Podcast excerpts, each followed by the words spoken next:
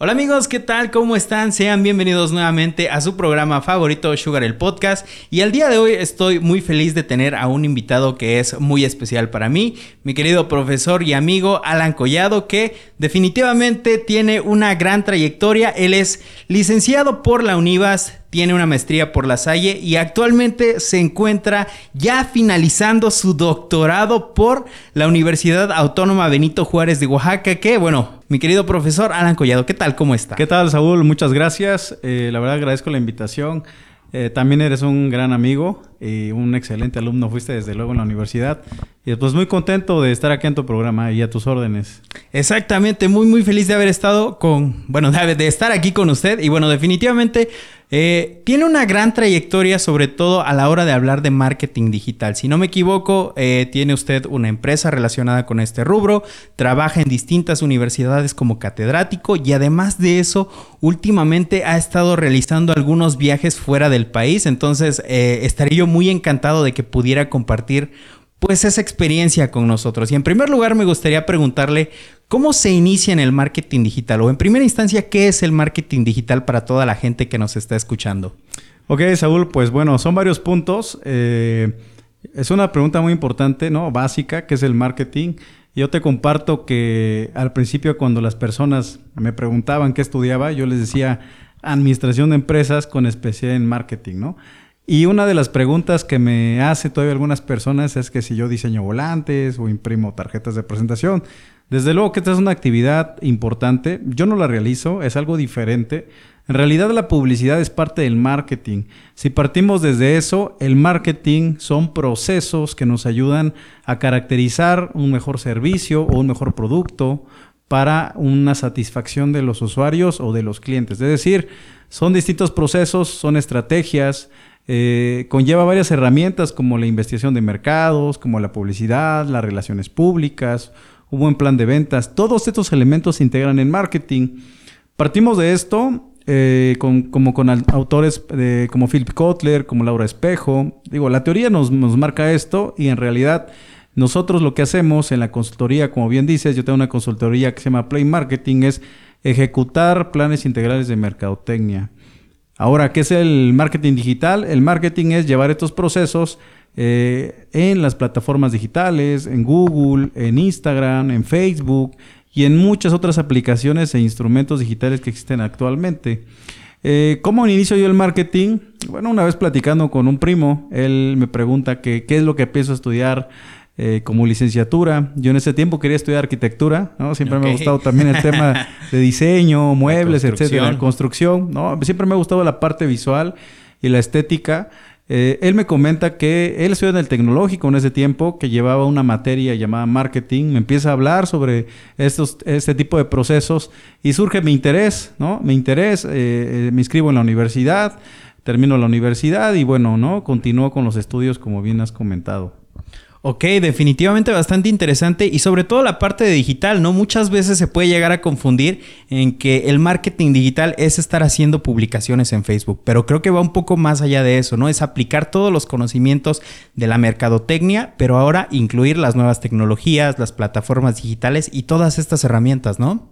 Sí, así es. Este, los planes o los proyectos de marketing digital, desde luego tienen diferentes niveles, diferentes alcances de acuerdo a la necesidad, a la necesidad perdón, de cada empresario. Eh, la verdad es que se van a utilizar diferentes herramientas. Eh, obviamente es importante utilizar una plataforma como Facebook, hacer publicaciones. Eso es parte de una campaña de publicidad.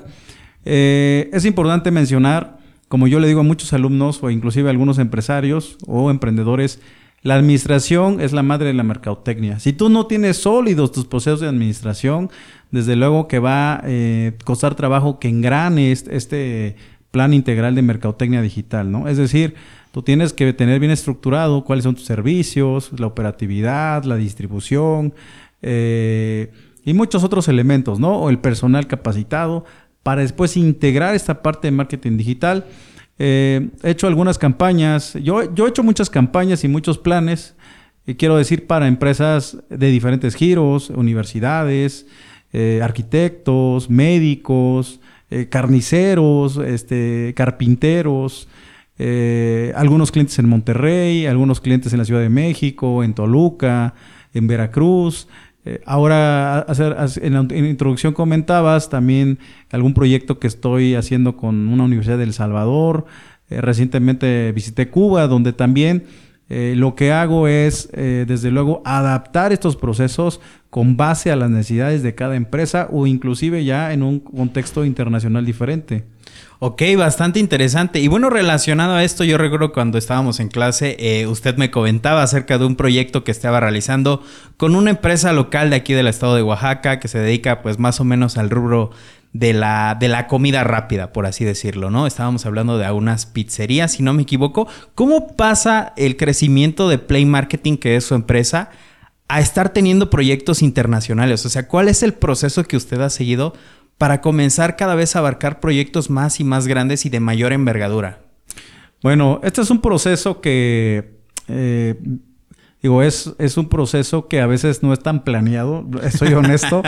es un proceso que va más allá eh, de tener, bueno, sobre todo de tener buenos resultados con diferentes empresas locales, la recomendación y el tocar puertas, ¿no? Desde la constitución de mi empresa, eh, al principio no estaba constituido, entonces vas creciendo también en formalizar tu empresa, ¿no?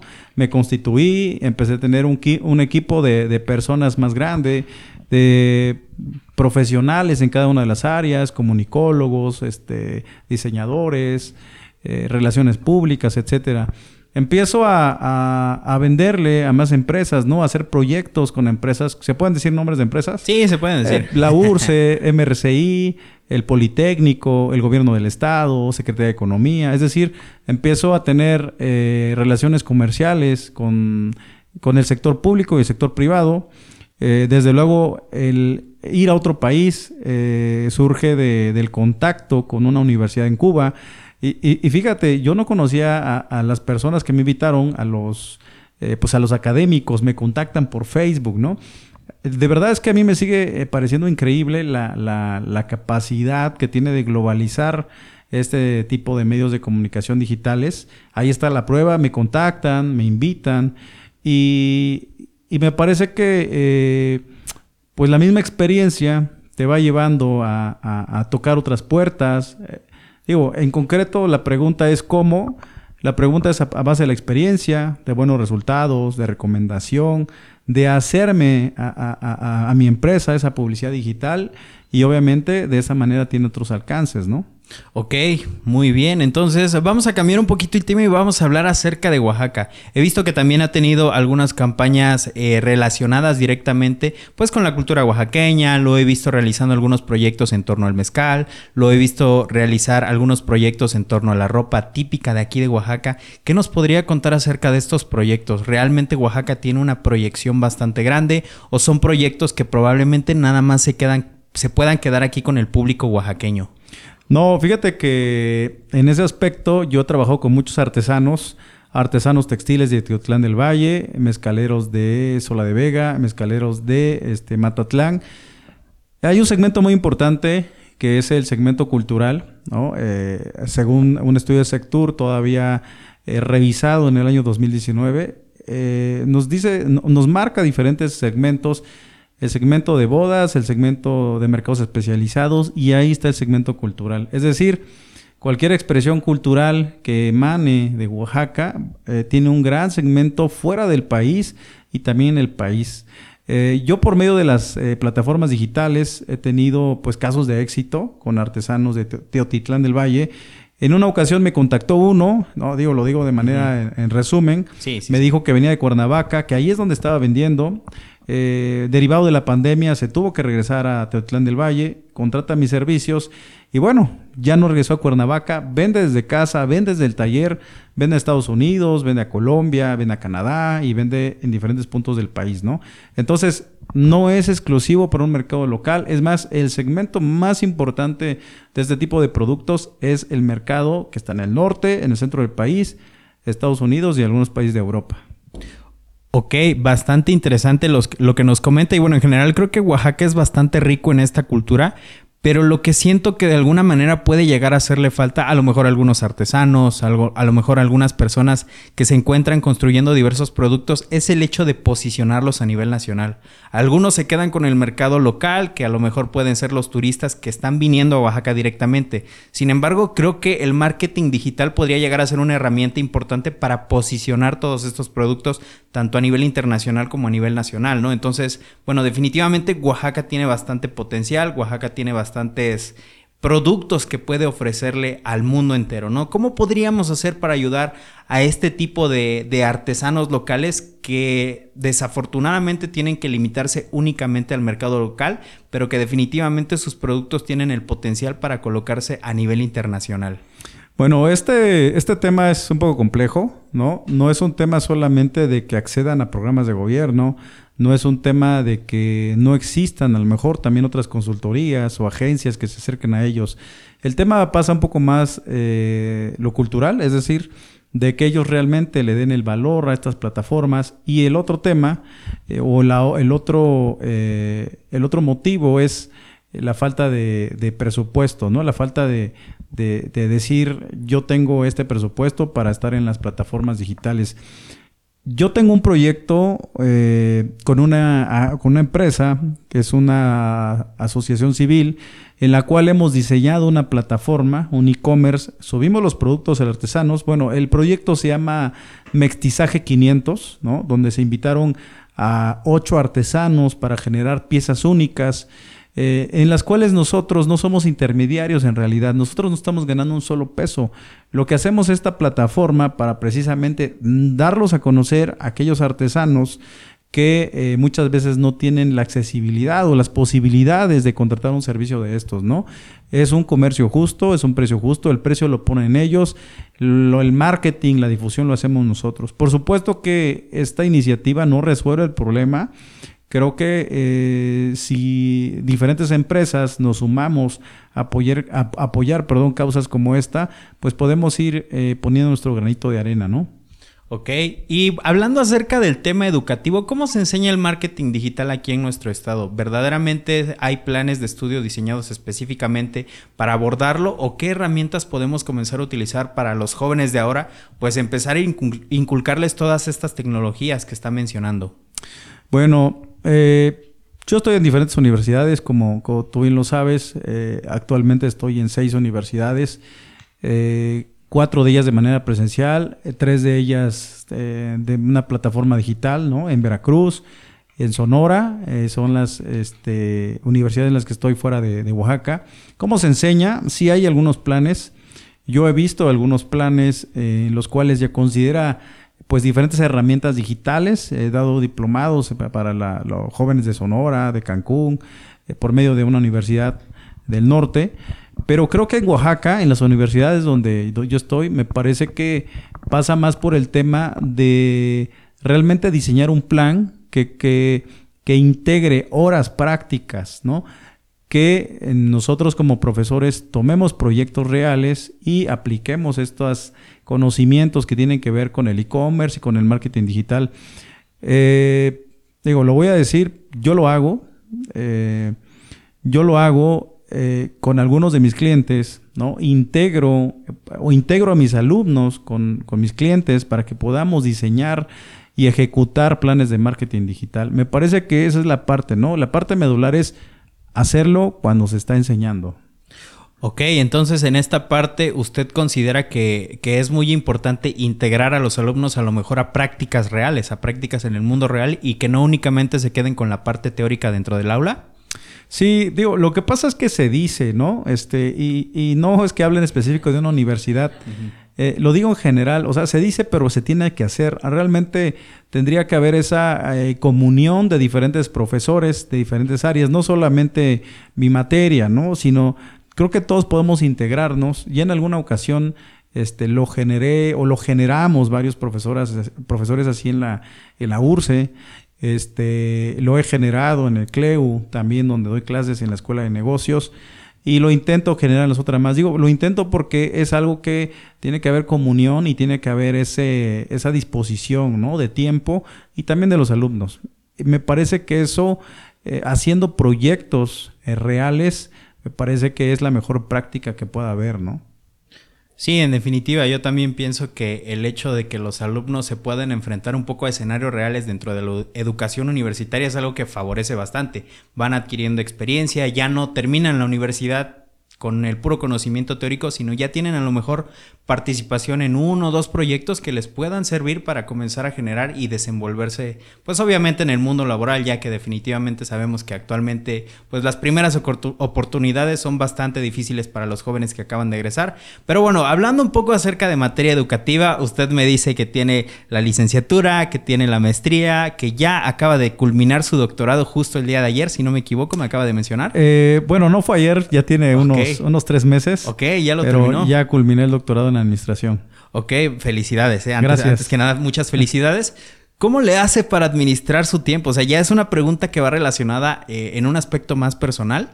¿Cómo le hace para administrar su tiempo entre obviamente los proyectos que tiene, la educación universitaria, su posición como catedrático y aparte que le sobre tiempo, pues obviamente para poder estudiar, estudiar tanto tiempo, o sea, tantos, tantas materias, tantos posgrados que ya tiene por ahí? Mira, eh, me voy a robar las palabras de un amigo, un amigo que se llama Héctor. Eh, espero que después vea este, este, este podcast.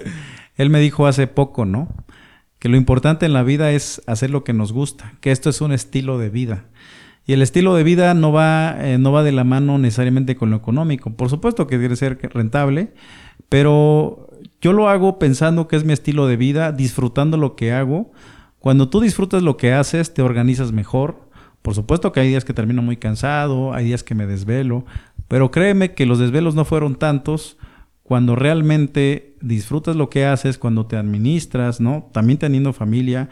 Eh, el doctorado, eh, bueno, la maestría eh, la estudié en el 2013, 2015 ya habían pasado nueve años que yo había este, estudiado mi licenciatura, o sea, tampoco fue tan rápido.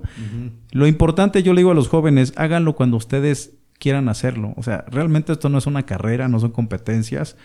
Eh, eso, ¿no? Administrarlo. Como yo no, como yo no trabajo en una empresa privada ahorita de tiempo completo, ni en gobierno, que también trabajo en gobierno, pues eso también me brinda la oportunidad de medir mis tiempos. Cuando tú tienes tu propia empresa, tu, tu propio proyecto, es clave, ¿no? El tener una propia empresa no es esclavizarte, es poder eh, administrar los recursos humanos, poder administrar el tiempo. Esa es una de las ventajas. Y eh, me salgo un poquito del tema, pero es uno de los consejos que yo le doy a los jóvenes. Tengan su propia empresa para ser dueños de su tiempo. Ok, y si no su propia empresa, por lo menos un proyecto, ¿no? Por lo menos una idea de negocio que les permita pues de alguna manera eh, independizarse un poco de esa esclavitud que menciona, ¿no? Y bueno, a final de cuentas creo que mm, sí, me quedo, me quedo con eso y es bastante reconfortante saber que, que pues obviamente las oportunidades sí se tienen, ¿no? Que si nosotros le ponemos ganas y segmentamos correctamente nuestro tiempo, pues podemos llegar a construir un proyecto bastante sólido. Eh, en definitiva, por ejemplo, ¿qué me podría decir ahora hablando acerca pues del rubro un poquito más internacional en marketing. Me quiero enfocar un poquito más en su visita a Cuba, que me pareció bastante interesante.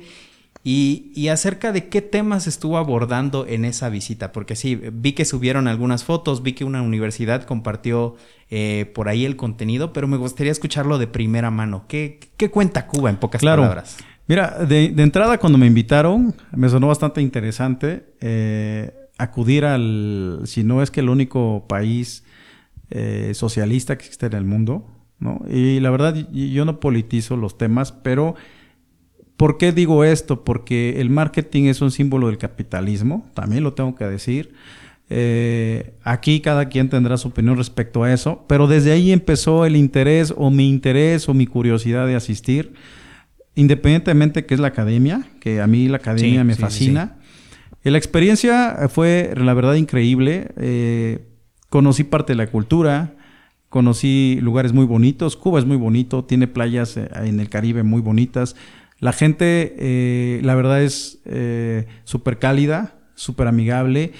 Y la gente con la que yo estuve conviviendo es, son académicos. No es de secreto que Cuba tiene un excelente nivel académico. Todos los que conocí tiene un excelente nivel académico, que no tiene una estancia en Alemania, tiene una estancia en París, tiene una estancia en diferentes países de Europa, ¿no? Hablando de los talleres, uno de los talleres que di fue marketing gastronómico. Eh, enfocado a potencializar precisamente pues el recurso gastronómico que ellos tienen eh, a través del turismo. Eh, ahí asistieron hoteleros, asistieron restauranteros. ya hay, bueno, hay varios restaurantes privados, ¿no? No, no, todo es del gobierno. Entonces, la experiencia fue muy, muy grata porque me hacían preguntas acerca del marketing digital, cómo potencializarlo, la metodología. Y en el otro curso fue de emprendimiento digital. Por supuesto que también ahora, eh, en palabras de ellos, ellos tienen la, la, oportunidad para hacer negocios, negocios propios, ¿no? Entonces me parece que eh, en ese tema hay muchas cosas que creo que podemos aportar, no solamente yo, creo que muchas personas, y ellos también nos pueden aportar, desde luego, ¿no? Entonces fue muy enriquecedora la, la experiencia de ir a Cuba. Ok, bastante agradable, sobre todo las playas que tienen, me imagino que deben ser. Sí, está muy bonito, ¿no? Es un lugar que se llama Trinidad, eh, con mucha cultura, arquitectura y mucha historia. Sí, definitivamente Cuba es uno de los pues de los emblemas en cuanto a turismo, ¿no? Creo que bastante gente está acudiendo a estos territorios y bueno, definitivamente qué bueno que comience a haber cierta apertura de los, de los negocios privados de alguna manera, ¿no? Así es. Y bueno, eh, en definitiva, hablando un poco más, regresándonos al tema nacional, últimamente en redes sociales aparecen pues aparecen bastantes personajes, ¿no? Que, que, prometen que el marketing digital te va a hacer millonario, que te va a llegar al siguiente nivel. Ya por ahí teníamos el ejemplo de, no sé si conoce a Carlos Master Muñoz, que fue un meme que se hizo a nivel internacional después de un debate que tuvo por ahí. ¿Qué, qué pasa con estas personas que, que prometen o que mencionan que el marketing digital es la panacea del futuro? Bueno, yo creo que la panacea del futuro no es, yo creo que es el presente. Desde luego que el marketing digital es una herramienta, pero que tú vas a utilizar para eh, globalizar o comunicar una idea, un producto un servicio. Lo principal no deja de ser el servicio o producto. Si tú tienes un producto y servicio, no solamente de calidad, porque lo tenemos que dar por hecho que tiene que ser de calidad, sino si va a solventar una necesidad, sí va a ser eh, una parte importante del marketing digital. Yo no soy millonario. Eh, hasta ahorita no, es, no, me he vuelto millonario. Sin embargo, eh, no me puedo quejar. Pero sobre todo por lo que comento, porque para mí es un estilo de vida. Digo, cada quien tendrá una experiencia diferente. si tú ves a, Amazon, Amazon no produce ninguno de los productos que tiene. Amazon es un intermediario.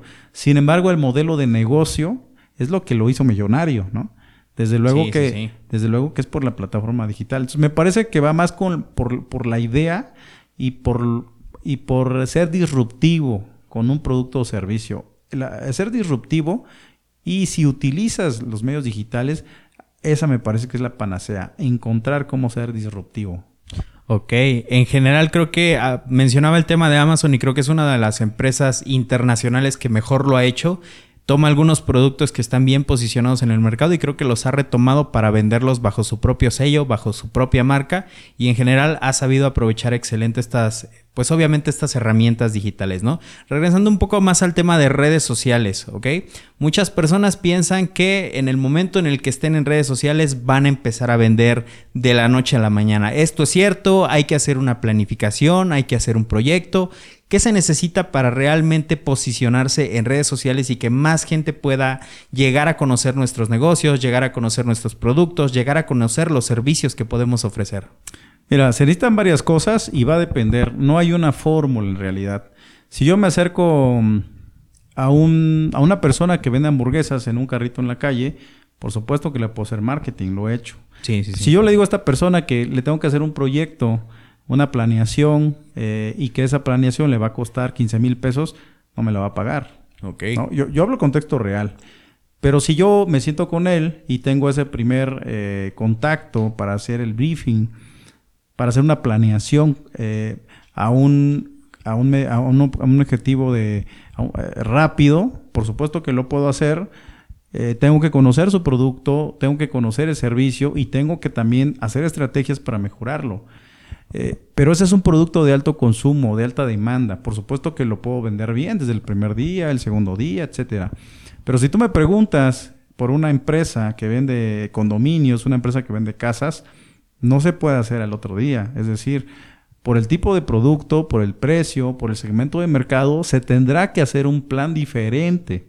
Se tendrá que hacer una planeación distinta. Yo le he hecho eh, eh, planes de marketing a universidades, a la Universidad de México, a la URCE, a la UNIVAS, y aún que cada una, o aun que todas son universidades, cada una requiere estrategias distintas porque tienen una, una oferta educativa distinta, porque tienen un posicionamiento distinto y eh, una decisión, una decisión con respecto a la educación no se va a tomar de un día para otro. Sí, sí, sí, obviamente. Es, es hacer un, es hacer un saco a la medida, ¿no? Sí. Ok, y bueno, hablando acerca de, de, estas, de estos sacos a la medida, como lo mencionó, creo que cada empresa tiene obviamente sus características que la distinguen de las demás. Algunas la tienen más marcada, otras no tanto, entonces hay que trabajar de manera específica con cada una de ellas. Eh, se lo mencionaba debido a que últimamente he visto también que en redes sociales me aparece mucho esta publicidad de administramos tus redes sociales por 200 pesos al mes. Ok, entonces quisiera preguntarle, probablemente se pueda construir con ese presupuesto, se requiere de una planificación más específica o en general aproximadamente cuánto cuesta posicionar un producto, a lo mejor un producto pequeño, vamos a llamarlo, eh, por ejemplo, las hamburguesas, como lo decía hace rato. Mira, eh, hay, hay dos cosas acá, ¿no? Hay quien está a favor del marketing digital, pero tiene sus sus contras, sus pros y sus contras. Una de las contras es que se menciona que es intrusivo, ¿no? Que te aparecen de la sopa, que ves YouTube, te aparece, que ves este Gloria Trevi va a estar en Oaxaca, le das clic y te aparece. Sí, Eso es pagado. Y, hay, y hay otra eh, hay otra estrategia de marketing que se llama iBoom Marketing. El, el, Marketing, tú no le pagas una plataforma por aparecer. Ojo, ahí no le pagas a la plataforma, pero la tienes que pagar a un mercadólogo para que haga esa estrategia. Es decir, el, no intrusivo se refiere a que tú vas a subir contenido de valor para el segmento, los segmentos de mercado. Reels, videos, entrevistas, fotografías, etc. Yo soy de la idea que se pueden hacer las dos estrategias, dependiendo de las necesidades del cliente, del presupuesto. Yo no estoy peleando ni con, no estoy peleado ni con lo pagado ni con el iPhone marketing. El presupuesto va a depender del tipo de producto. Tú dices ahorita una hamburguesa yo no podría, este, por ejemplo, ofrecer un servicio 200 pesos al mes de yo tus redes sociales, ¿no? Sí, sí, sí. Y no necesariamente pensando en la cantidad. Yo tendría, yo tendría que hacer, a lo mejor no le pongo un peso, de acuerdo, sí se puede. Ningún peso pagado, ningún peso para pagar eh, un post de Facebook. Pero yo le tendría que cobrar mis servicios por hacer la estrategia al carrito de hamburguesas. Ok. Y no son 200 pesos tampoco es una millonada, pero quiero decir, la inversión no podría ser de 200 pesos si yo voy a hacer una estrategia de iBound marketing, porque hay que hacer estrategias creativas, eh, contenido de valor. Sin embargo, si nos vamos a esa parte pagada, yo puedo pagar un post, ¿no? Si me dice el de las hamburguesas, ¿sabes qué? Yo sí quiero hacer un post pagado, yo le puedo pagar desde 120 pesos. ¿A cuál es la clave acá? Hacer una buena segmentación hacer una buena fotografía, hacer un buen diseño gráfico, pero para no, para no ser siempre lo tradicional, nosotros te, yo como consultoría lo que ofrezco es realmente proyectar y comunicar la diferenciación de una hamburguesa, ¿no? Porque hamburguesas hay muchos, hay muchas como muchos otros productos. Sí, sobre todo la competencia de las grandes marcas como Burger King, como McDonald's, pues obviamente sí termina por influir un poco a los pequeños comerciantes de hamburguesas que tienen a lo mejor un carrito o que tienen algún pequeño restaurante, ¿no? Pero bueno, en definitiva, ¿qué herramientas utiliza usted en su día a día? O sea, ¿cuáles son sus herramientas de trabajo? Así como para el albañil es su martillo, su serrucho, para una persona que se dedica al marketing digital, ¿cuáles son las herramientas diarias de trabajo? Bueno, eh, si hablamos de herramientas de tecnología, yo utilizo mi computadora, utilizo cámaras, micrófonos, drone, eh, algunos softwares como Photoshop, eh, Premiere, algunos otros software de videos un poco de, mayor calidad, este, Illustrator. Eh, utilizo eso respecto a tecnología, igualmente a un espacio y estar constantemente analizando las métricas, ver las tendencias del mercado, etcétera, ¿no? Ok, entonces son herramientas en general que se pueden simplificar a tecnología directamente, ¿no?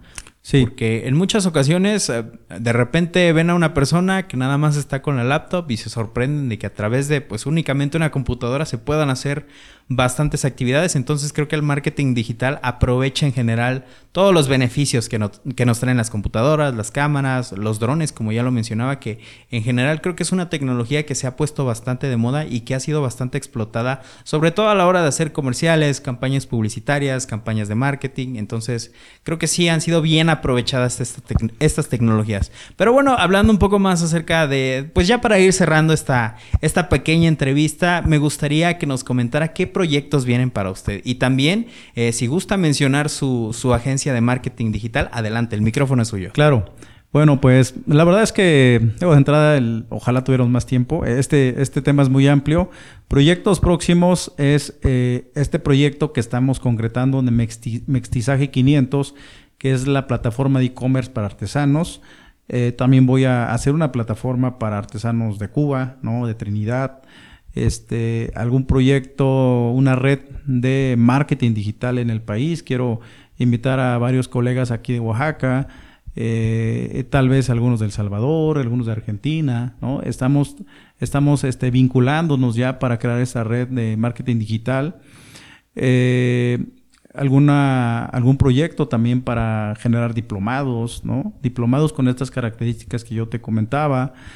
Eh, la verdad es que en la parte cultural eh, tengo muchos proyectos, también con, algunos artesanos, algunos mezcaleros. Eh, bueno, esos son los proyectos que tengo a, corto plazo, ¿no? seguramente en marzo, abril, tendremos algún congreso donde espero que puedan venir algunos colegas de estos países que te comento. Sí, adelante, los micrófonos están abiertos aquí, ¿eh? Totalmente invitados. Gracias. Todos ustedes para venir a aprovechar, pues para aprovechar estas visitas internacionales, ¿no? Y bueno, eh, mi consultoría se llama Play Marketing, Play Marketing Consultoría, ese es mi Facebook. Eh, mi Instagram es Play Marketing C y mi TikTok es Play Marketing 40, ¿no? A los que guste. El, TikTok no lo he utilizado tanto, eh, pero Instagram y, y, Facebook sí. Este, tuve una página web, eh, un tiempo la, la, dejé de un lado, ¿no?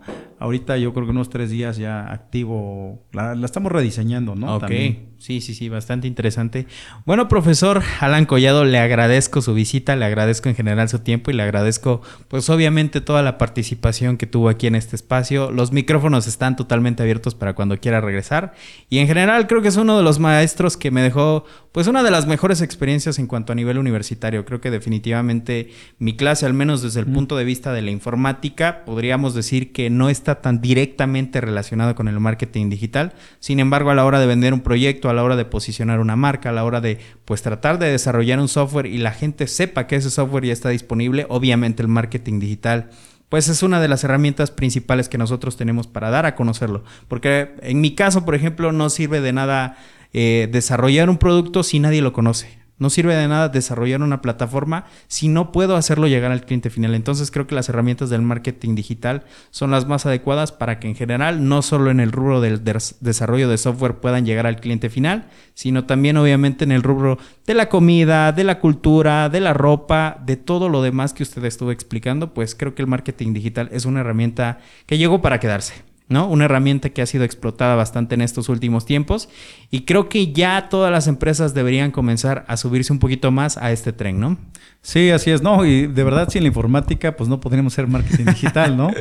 Este, digo, nos volvemos, no quiero decir experto, y eso lo aprendí recientemente, no, no podríamos ser como, eh, o no podríamos dominar tanto alguna, algún software si no fuera por la parte informática, ¿no? Para quienes generaron este tipo de softwares, la verdad es que eh, no podríamos hacerlo sin esto, ¿no?